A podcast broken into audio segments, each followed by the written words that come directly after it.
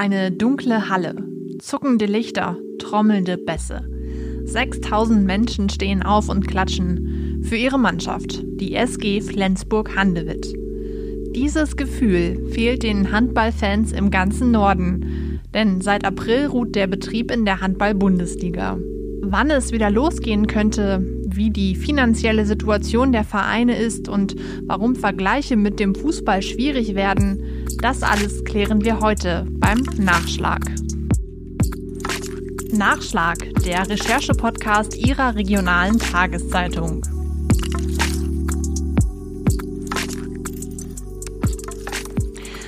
Hallo und herzlich willkommen zu diesem Nachschlag. Mein Name ist Luisa Riepe und ich stelle Ihnen hier immer ein Thema aus unserem Wochenendprogramm näher vor. In dieser Woche geht es um ein echtes Herzensthema, nämlich um Sport. Genauer gesagt um Handball und vielleicht auch ein bisschen um Fußball. In beiden Sportarten wurde die laufende Saison ja durch die Corona-Pandemie unterbrochen oder im ähm, Fall vom Handball sogar abgebrochen. Und noch ist unklar, wie der Spielbetrieb weitergeht. Darüber spreche ich heute mit meinem Kollegen Yannick Schappert. Hallo Yannick. Hallo Luisa. Yannick, ich finde es irgendwie ganz lustig, äh, jetzt auch mal im Podcast mit dir zu sprechen. Ähm, normalerweise höre ich dir nämlich immer nur beim Podcasten zu. Ähm, du bist Sportredakteur beim Flensburger Tageblatt und hast dort ähm, den Podcast Hölle Nord mit ins Leben gerufen. Erzähl genau. doch mal genau. kurz, worum es da geht. Ja, ich finde es auch erstmal ganz lustig, jetzt mal auf der anderen Seite zu sein und mal was gefragt zu werden.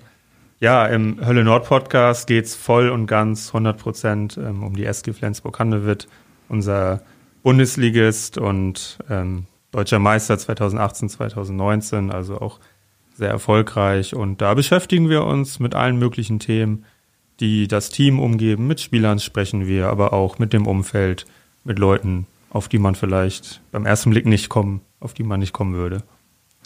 Hölle Nord macht ja gerade Sommerpause, richtig? Ähm, wie lange denn eigentlich schon? Ja, leider mehr als Sommerpause. Sommerpause wäre schön. Ähm, das letzte Spiel in der Hölle Nord war am 4. März. Also das ist jetzt wirklich schon fünf Monate her. Wahnsinn. Ja, und deswegen habt ihr auch euren Podcast ausgesetzt, muss man ja sagen. Ähm, was natürlich nicht bedeutet, dass man sich nicht vielleicht nochmal alte Folgen anhören kann, oder? Gab es da ein Highlight, was du nochmal empfehlen kannst an dieser Stelle?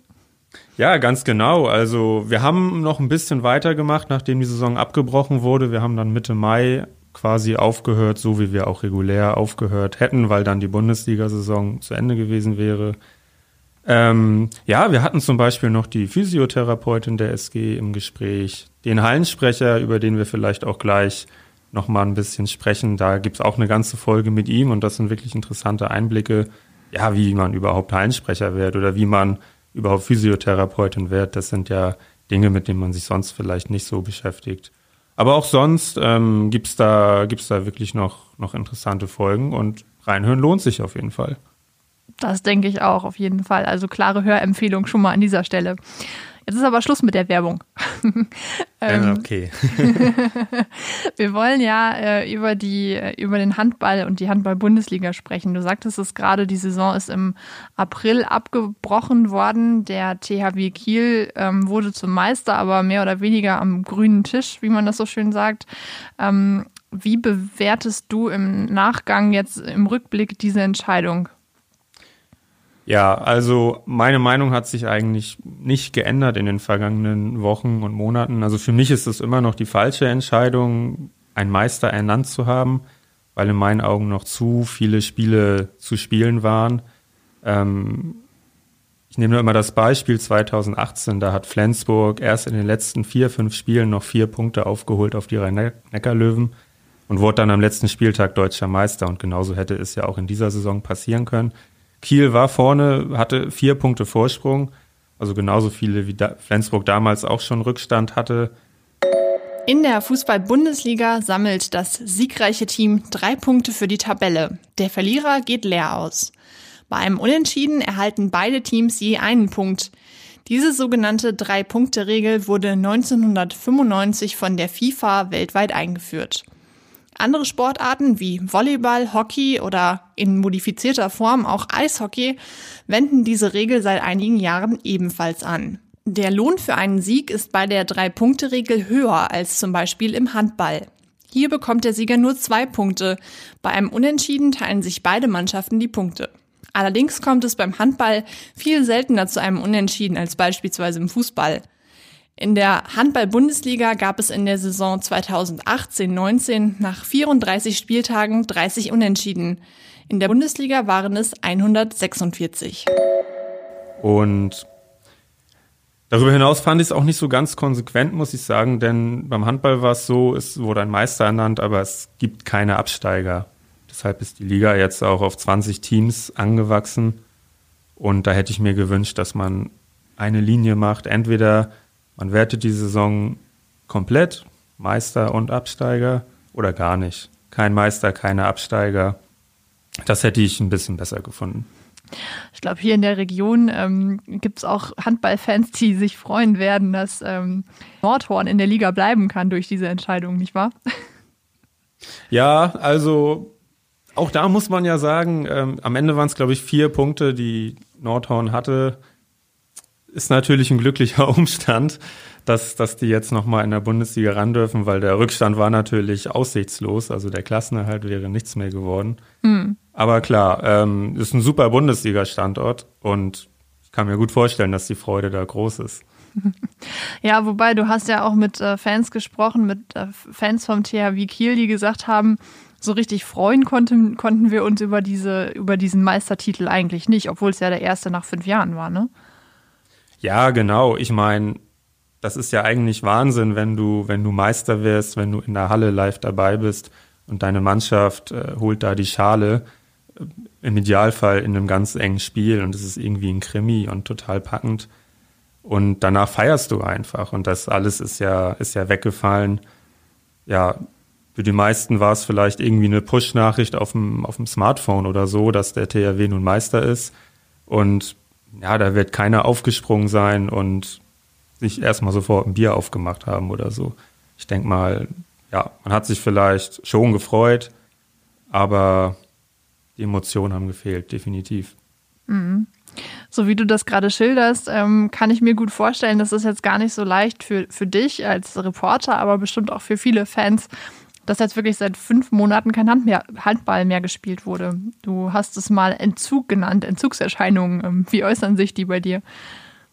Ja, das ist wirklich so. Wenn du es gewohnt bist, jeden Tag eigentlich in der Woche dich mit Handball zu beschäftigen, beruflich, also dass du zu den Heimspielen fährst, äh, zu Auswärtsspielen, dass du ja dich mit den nächsten Gegnern beschäftigst, dann ist es bei mir noch so, dass ich auch selber noch Handball spiele, so ein bisschen hobbymäßig. Ähm, das fiel auch weg und es war so von 100 wirklich auf null. Auf einmal war gar kein Handball mehr da. Und das war schon, schon komisch. Und dass es jetzt wirklich so lange geworden ist, ja, das, das hätte ich eigentlich nie gedacht, dass, dass ich in meinem Leben mal so eine lange Zeit ohne Handball erlebe. Ja, irgendwie verrückt. Ähm, Im Fußball ist es ja ganz anders gelaufen. Ne? Das kriege ich so ein bisschen mit, weil ich hier ähm, lange Zeit die Berichterstattung über den VfL Osnabrück, also den Fußball-Zweitligisten, begleitet habe. Ähm, und da konnte ich eigentlich schon relativ schnell wieder, ich habe mir dann extra auch ein Abo geholt, ähm, Spiele zumindest im Fernsehen angucken. Ähm, wie siehst du das, wenn du das so vergleichst, dass es im Fußball weitergehen konnte, aber im Handball nicht? Also natürlich hätte ich es mir vielleicht irgendwie auch für den Handball gewünscht, dass es weitergeht. Aber andererseits war ich auch sehr skeptisch. Ich war auch beim Fußball sehr skeptisch, wobei ich da rückblickend sagen muss, es hat ja super funktioniert. Also es ist ja im Prinzip nichts mehr passiert beim Fußball und die sind da super noch durch die Saison gekommen. Und sie haben jetzt auf ganz sportlichem Wege alle Titel vergeben. Ähm, Europapokalplätze vergeben, Absteiger stehen fest. Das fehlt im Handball natürlich. Mhm. Und ich glaube auch rückblickend hätte sich der Handball vielleicht da ein bisschen mutiger noch zeigen können, ähnlich wie die Basketballer, die ja auch noch Saisonfinale gemacht haben, auch wenn es dann in einer ganz anderen Form als gewohnt war. Aber ja, man ist dann immer ganz schnell bei, bei wirtschaftlichen Fragen, das werden wir sicherlich auch gleich noch besprechen, und das ist im Handball nicht, nicht ganz so leicht wie im Fußball. Ja, wir können ja vielleicht schon mal zumindest einen Aspekt ansprechen. Ähm, thematisiert wurde, wurden ja auch im Handball am Anfang, glaube ich, Geisterspiele. Und äh, damals hieß es, mhm. das würde sich für den Handball so nicht lohnen. Woran lag das? Oder woran liegt es? Genau, das liegt daran, dass, dass im Handball einfach die Einnahmen, die durch die Zuschauer generiert werden, die Haupteinnahmequelle der Vereine sind. Also Fernsehgelder im Handball, das ist nicht viel. Das sind vielleicht ja, knapp 10 Prozent, wenn überhaupt, des, des Etats. Mhm. Und ähm, ja, das, das ist ja im Fußball ganz anders. Da gibt es ja wirklich ganz hohe Summen, die durch Fernsehübertragungen verdient werden. Und ähm, da hat der Geschäftsführer der MT Melsung, das ist auch ein Handball-Bundesligist, Axel Gerken, der hat gesagt, äh, der größte Sponsor des Profi-Handballs ist der Zuschauer. Und das ist nun mal einfach so. Und wenn da keine Leute in der Halle sind, dann ist das ein Minusgeschäft. 6300 Menschen passen in die Flens Arena, die Heimstätte der SG Flensburg-Handewitt. Die Ostseehalle in Kiel bietet bei Handballspielen mehr als 10.000 Zuschauern Platz. Und selbst in die Emsland Arena passen bei Heimspielen der HSG Nordhorn-Lingen 5.000 Fans. Im Vergleich zum Fußball erscheinen diese Zahlen eher klein. Selbst an der Bremer Brücke, dem Stadion des VfL Osnabrück, versammeln sich bei Heimspielen ganze 16.000 Fans. Ganz abgesehen von Riesenstadien wie dem Signal Iduna Park in Dortmund mit einer Kapazität von 81.000 Zuschauern. Trotzdem lebt der Profi-Handball von den Einnahmen durch die Ticketverkäufe. Wie sehen denn aktuell überhaupt die Pläne im Handball für den Rest des Jahres aus? Ich habe gelesen, am 1. Oktober soll es wieder losgehen, aber ich glaube, das hängt auch noch von ziemlich vielen Faktoren ab, oder? Genau, der erste Zehnte ist jetzt als Bundesliga-Start ins Auge gefasst. Eigentlich mehr als das. Es ist schon ein fester Plan, dann wieder zu beginnen. Davor, das ist sehr umstritten im Moment, soll sogar schon Champions League gespielt werden ab dem 16. September. Und das ist umstritten, weil man sich eben im Moment nicht vorstellen kann, dass Mannschaften quer durch Europa reisen, hm. um zu spielen, zumal sind wir schon wieder beim Thema Geld das für die Handballer natürlich auch nicht einfach mal machbar ist, zu jedem Spiel einen Flieger zu chartern oder so. Ähm, da müssten dann schon Linienflüge her und das bringt dann natürlich ein Risiko. Und das Wichtigste für die Handballclubs ist die Bundesliga, das ist das Hauptgeschäft und die darf natürlich eigentlich nicht gefährdet werden. Hm. Deshalb sind Kiel und Flensburg, die beiden deutschen Champions League-Vertreter, da auch nicht so glücklich drüber. Ja, verstehe. Ähm, es soll ja, wenn möglich, auch wieder direkt mit Fans in der Halle losgehen. Gibt es da schon kon konkretere Pläne, wie das funktionieren soll? Also das läuft natürlich alles über, wie man es auch in den anderen Sportarten hat, über Hygienekonzepte, die im Moment noch erarbeitet werden. Da sind sicher manche weiter und manche weniger weit. Das hängt dann auch von den Bundesländern ab, wie viel die zulassen. Ja, und da sind ganz unterschiedliche Zahlen im Gespräch. Also das kann sein, dass da dann 500 Leute in der Halle sitzen. Ähm, es kann aber auch sein, dass es ein paar mehr sind. Da soll es auch im September in Düsseldorf so, so einen Probelauf geben, wo dann Testspiele veranstaltet werden. Und dann sollen dort auch relativ weit über 1000 Leute in die Halle, meine ich. Ähm, ist aber auch eine Halle, die wirklich viele tausend Zuschauer fasst. Hm. Ähm, da soll dieses ganze Konzept auch mal erprobt werden. Und ich bin sehr gespannt, wie, wie das am Ende aussehen wird, ob da gar keine Leute sind, ob da dann ja, 500 Leute oder 1000 Leute sind oder vielleicht sogar 1500. Mhm, das ist alles noch nicht klar. Ich glaube aber so oder so, ähm, wir als, du als Handballfan, ich als Fußballfan, wir können das, glaube ich, beide so ein bisschen nachvollziehen. Ähm, so ein Spiel lebt ja nicht nur vom Sport, der da betrieben wird oder davon, ob wer jetzt der Sieger wird letztendlich, sondern auch total von der Stimmung im Stadion oder eben bei euch in der Halle, ne? Definitiv, ja. Ähm, Flensburg und Kiel sind auch beides Hallen, die in Deutschland schon berüchtigt sind. Kiel gilt so als Handballtempel mit, äh, mit der Halle, in die über 10.000 Leute reingehen. Ja, Flensburg heißt nicht umsonst Hölle Nord. Da, da ist immer eine super Stimmung äh, mit der größten Stehtribüne der Bundesliga. Ähm, ja, die so ein bisschen an Fußball auch tatsächlich erinnert. Also sowas gibt's im Handball sonst, sonst gar nicht.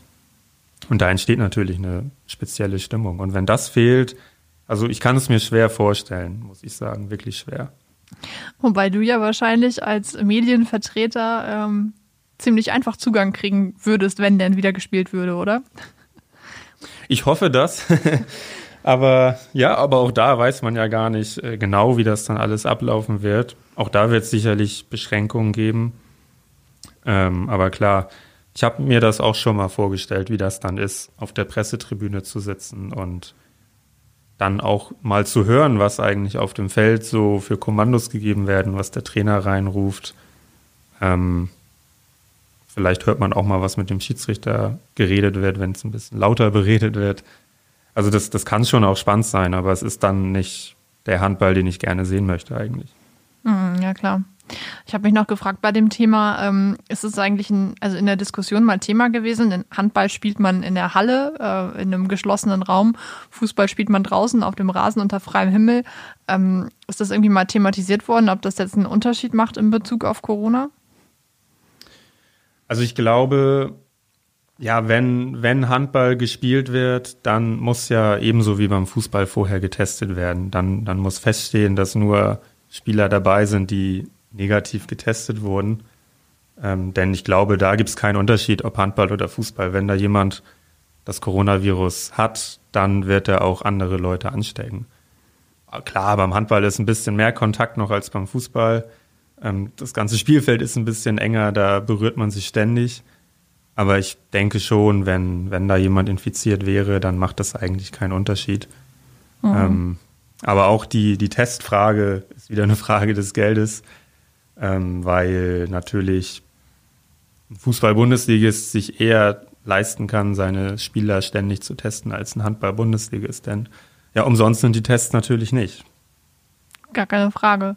Ähm, wir sprechen jetzt schon wieder von der wirtschaftlichen Situation, aber. Leider ja, leider ja. Es ist nun mal ein wichtiges Thema bei, bei, äh, bei dieser ganzen Diskussion. Ähm, wie ist denn die Situation der Handballvereine generell? Also beim Fußball, um jetzt wieder den Vergleich zu strapazieren, hieß es ja im April, dass 13 von 36 Profifußballclubs von der Insolvenz bedroht wären, wenn der Spielbetrieb nicht wieder aufgenommen wird. Gibt es solche Berechnungen auch im Handball? Also da kenne ich keine konkrete Zahl, wie viele Teams oder wie viele Vereine da jetzt konkret vor dem Ausgestanden haben oder es immer noch tun oder es vielleicht auch bald tun. Aber die Lage ist wirklich sehr, sehr ernst. Und wenn nicht bald wieder Handball gespielt wird mit Zuschauern in der Halle, dann bin ich mir ganz sicher, dass es nicht mehr lange 20 Erstligisten gibt im Handball.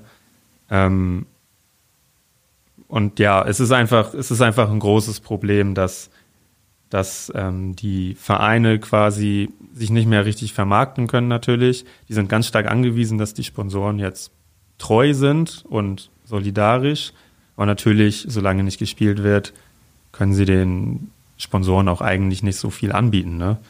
Und mhm. wenn dann nicht mal Zuschauer in der Halle wären, die dann diese Werbung auch sehen, weil so riesig hoch sind die Einschaltquoten im Handball ja nun auch nicht, dass da das reine Fernsehpublikum ausreichen würde, dann, dann ist das schon schwierig. Und das Gleiche gilt für die Fans. Da können die Vereine nur auf viel Solidarität hoffen. Ich glaube, sie können auch darauf bauen, weil Handballfans sind einfach sehr solidarisch mit den Vereinen, zu denen sie stehen.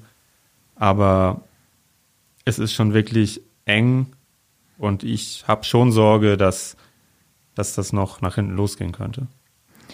Ja, du hast ja ähm, jetzt tatsächlich auch einen Text über dieses Thema geschrieben und dafür mit verschiedenen Fans gesprochen. Und ich erinnere mich, da haben zwei ganz eindeutig gesagt, sie würden auf jeden Fall ein Ticket und auch eine Dauerkarte kaufen, selbst wenn nicht klar wäre, ob sie immer kommen dürften, ob, auch wenn die ihren Stehplatz los wären und vielleicht ganz brav sitzen und nicht mal singen dürften.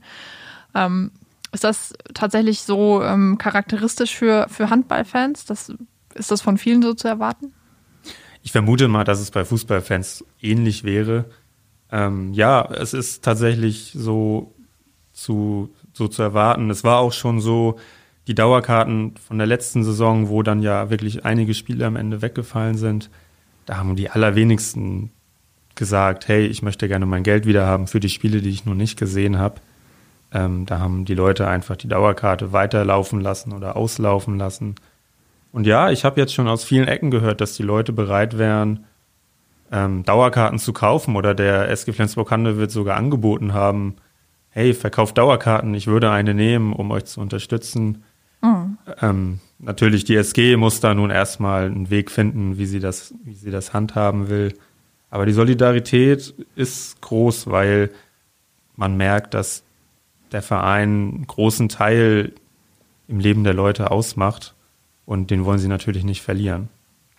Ja, es ist ja auch wahnsinnig schwierig. Man wüsste ja wahrscheinlich noch nicht mal so richtig, was man draufschreiben sollte für eine Gültigkeit auf so eine Dauerkarte. Ne? Von wann bis wann? Das ist ja schon die allererste Frage. Ja, und ähm, auch der Spielplan, wie der nun gestaltet wird, das steht immer noch nicht fest.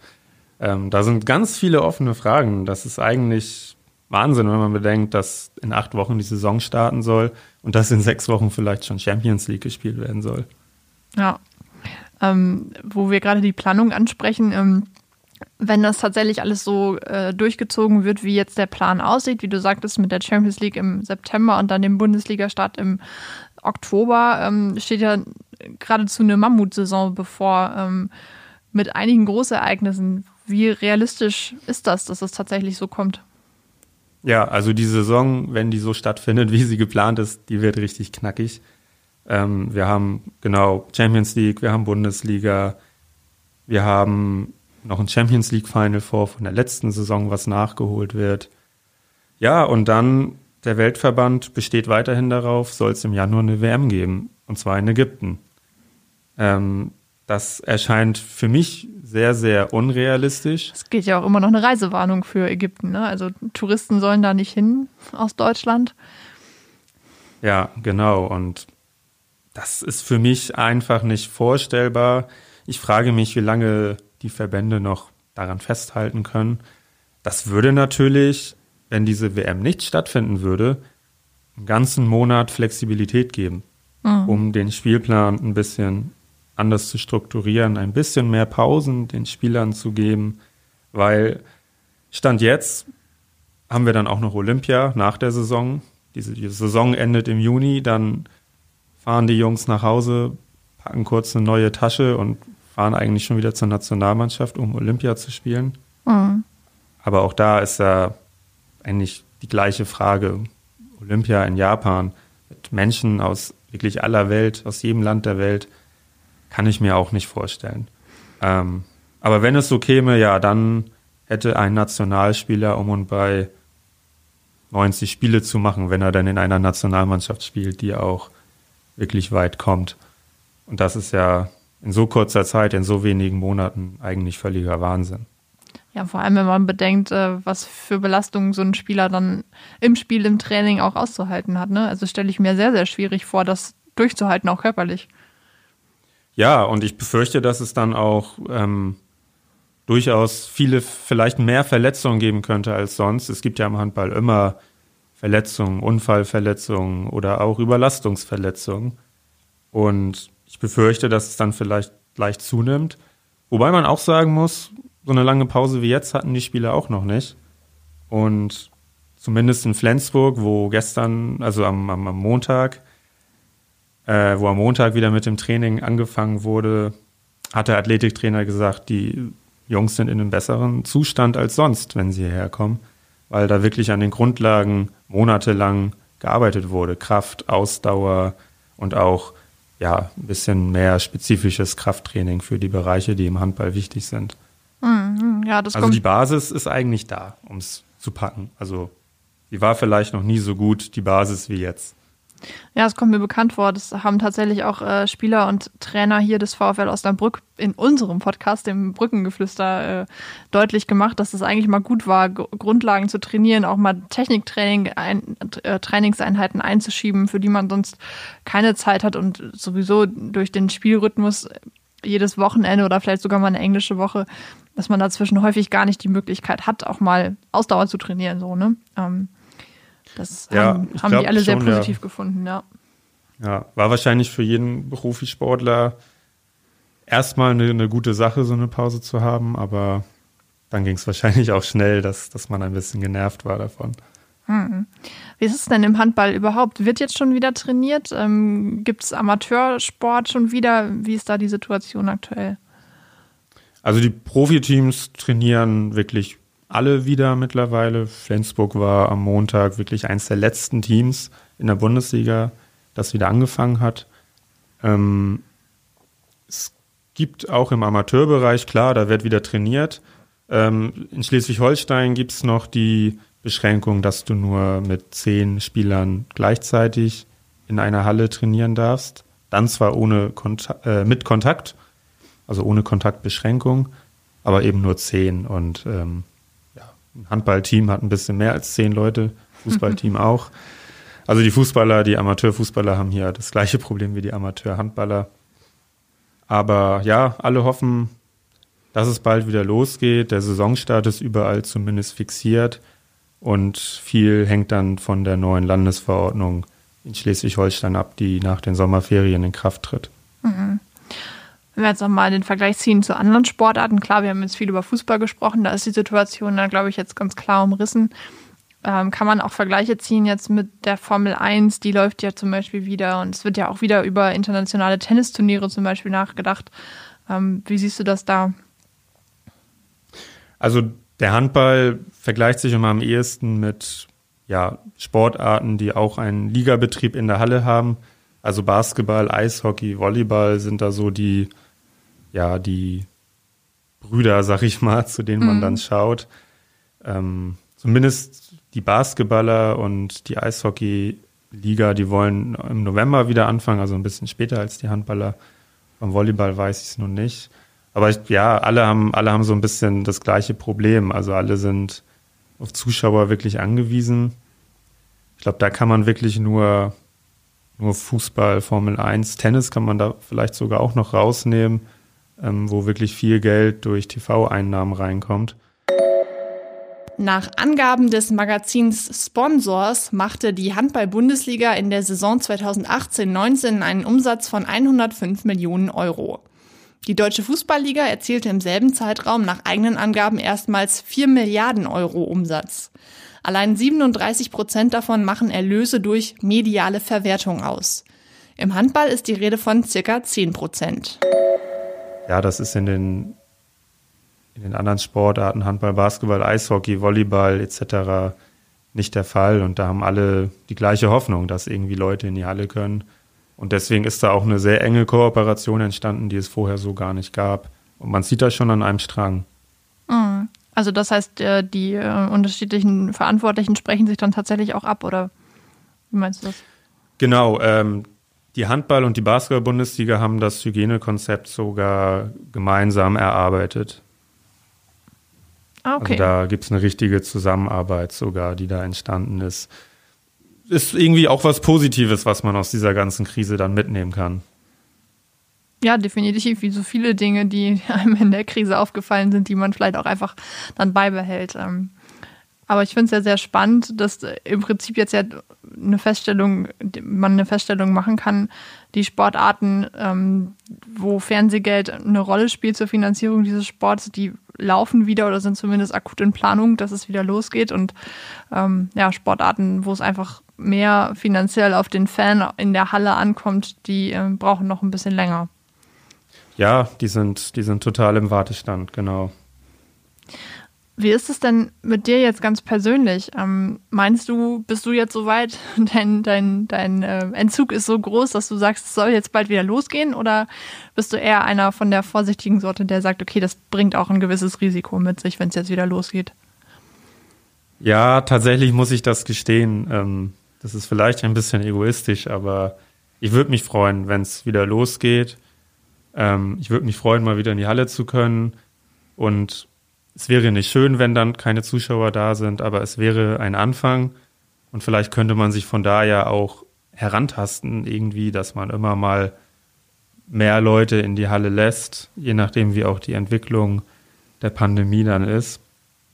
Ähm, und es war schon toll beim Trainingsauftakt, endlich mal wieder in der Halle zu sein und nicht über ja Sachen wie wie die Wirtschaftlichkeit zu, zu, zu schreiben oder wie, wie die Lage nun ist, äh, sondern einfach mal wieder übers Training, was so ansteht, was gemacht wurde, ein ähm, bisschen die Neuzugänge und ja, du kennst es ja, das ist ja einfach was anderes, als wenn man als wenn man sich immer nur mit so theoretischen Fragen beschäftigen muss.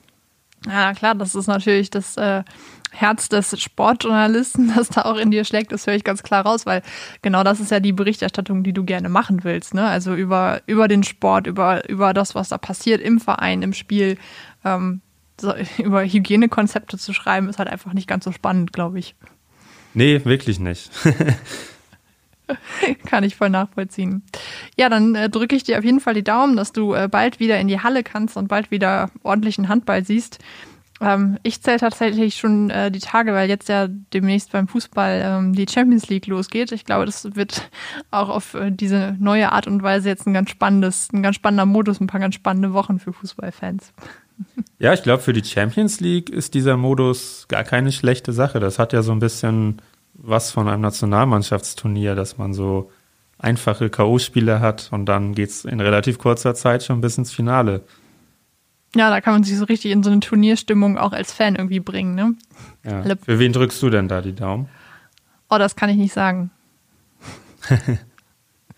Darfst du nicht oder, oder willst du nicht? Naja, ich, ich bin Bayern-Fan. Das. Das macht ja nichts. Ich bin, ich, wie gesagt, ich ähm, hab, mein Herz schlägt ja auch für den VfL Osnabrück. Es ist dann so ein bisschen der Ausgleich dafür. Sehr schön. Dann, dann hast du so Titel auf der einen Seite und auf der anderen Seite so ein bisschen Abstiegskampf und die, die beiden Extreme, also. Sozusagen, so kann man das sagen, genau. Okay, Janik, ich sage vielen Dank, dass du dir die Zeit genommen hast. Ähm, wie gesagt, meine Daumen sind gedrückt, dass deine Handballsehnsucht bald wieder befriedigt wird. Und ähm, genau, ich höre dann auf jeden Fall auch wieder rein, wenn Hölle Nord wieder losgeht demnächst. Euer Podcast. Genau, das soll jetzt in ein paar Wochen wieder losgehen. Ich sage auch vielen Dank, hat Spaß gemacht. Das war Nachschlag, der Recherche-Podcast zum XL, dem Wochenendspezial von der Neuen Osnabrücker Zeitung, der Schweriner Volkszeitung und des Schleswig-Holsteinischen Zeitungsverlags. Vielen Dank, dass Sie zugehört haben. Wenn Sie mehr zum Thema der heutigen Folge wissen möchten, den Text von Yannick Schappert über die Sehnsucht nach dem Handball finden Sie auf der Internetseite Ihrer regionalen Tageszeitung. Nächste Woche begrüßt Sie an dieser Stelle meine Kollegin Anna Scholz. Wir hören uns am 3. September wieder. Bis dahin viel Spaß mit der nächsten Folge Nachschlag.